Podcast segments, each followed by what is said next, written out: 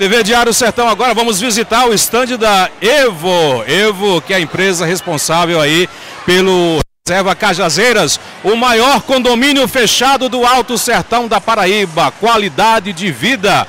Daqui a pouco a gente vai falar com o Silton, mas vamos conversar primeiro com Rayane.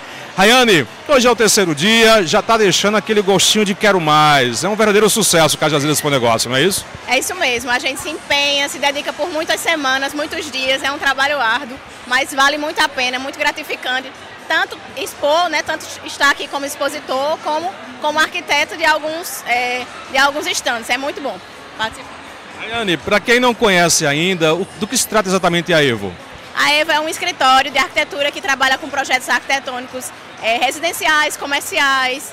Nós fazemos administração de obra também, acompanhamento de obras. Tudo que envolve o universo da construção civil, a gente, tá, a gente é, é projeta. E o Reserva Cajazeiras ainda tem vagas disponíveis para compra? Tem sim, se não me engano, está acabando, mas ainda tem pouco mais de, de 15% das, das, das vagas dos lotes. Rayane, eu, me corrija se eu estiver equivocado. Eu acho que é o primeiro condomínio fechado do Sertão da Paraíba nessa estrutura?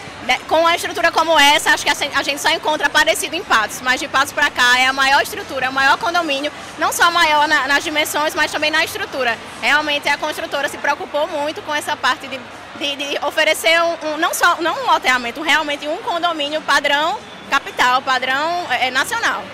Maravilha, coisa boa. Querida, obrigado pela participação, um sucesso. Quem quiser conhecer mais sobre, o, sobre a Evo, como encontrar nas redes sociais? Nós estamos no Instagram com, com arroba Evo Arquitetos e procura a gente lá, siga, conheça um pouco do nosso trabalho, que vocês vão gostar. Inclusive para projetos. Quem quiser fazer um projeto aí também, vocês estão disponíveis. Com, com certeza. Agende uma, uma hora com a gente. Tá lá, lá no Instagram está o contato, está o WhatsApp.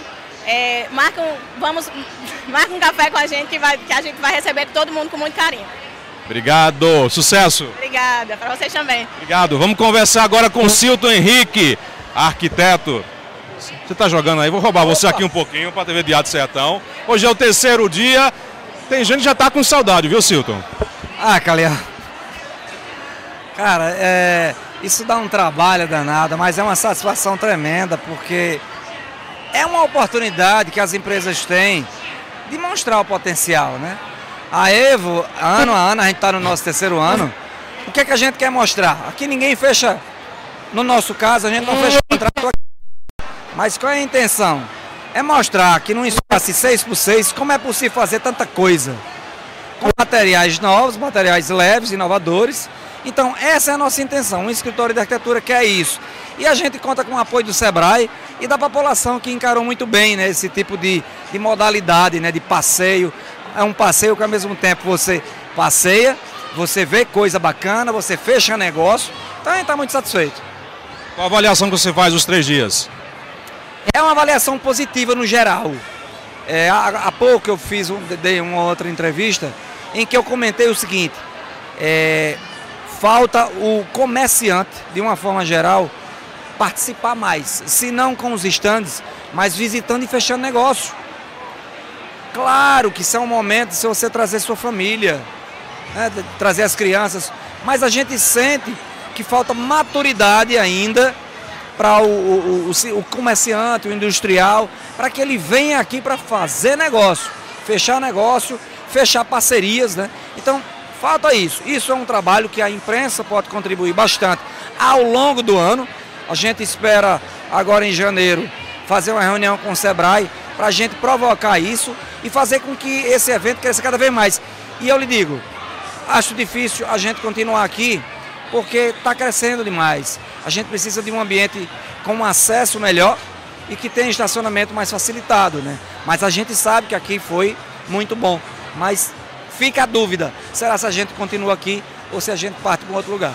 Você tocou num ponto muito interessante, que é a questão desse, desse processo de amadurecimento do comerciante, do empresário, do empreendedor.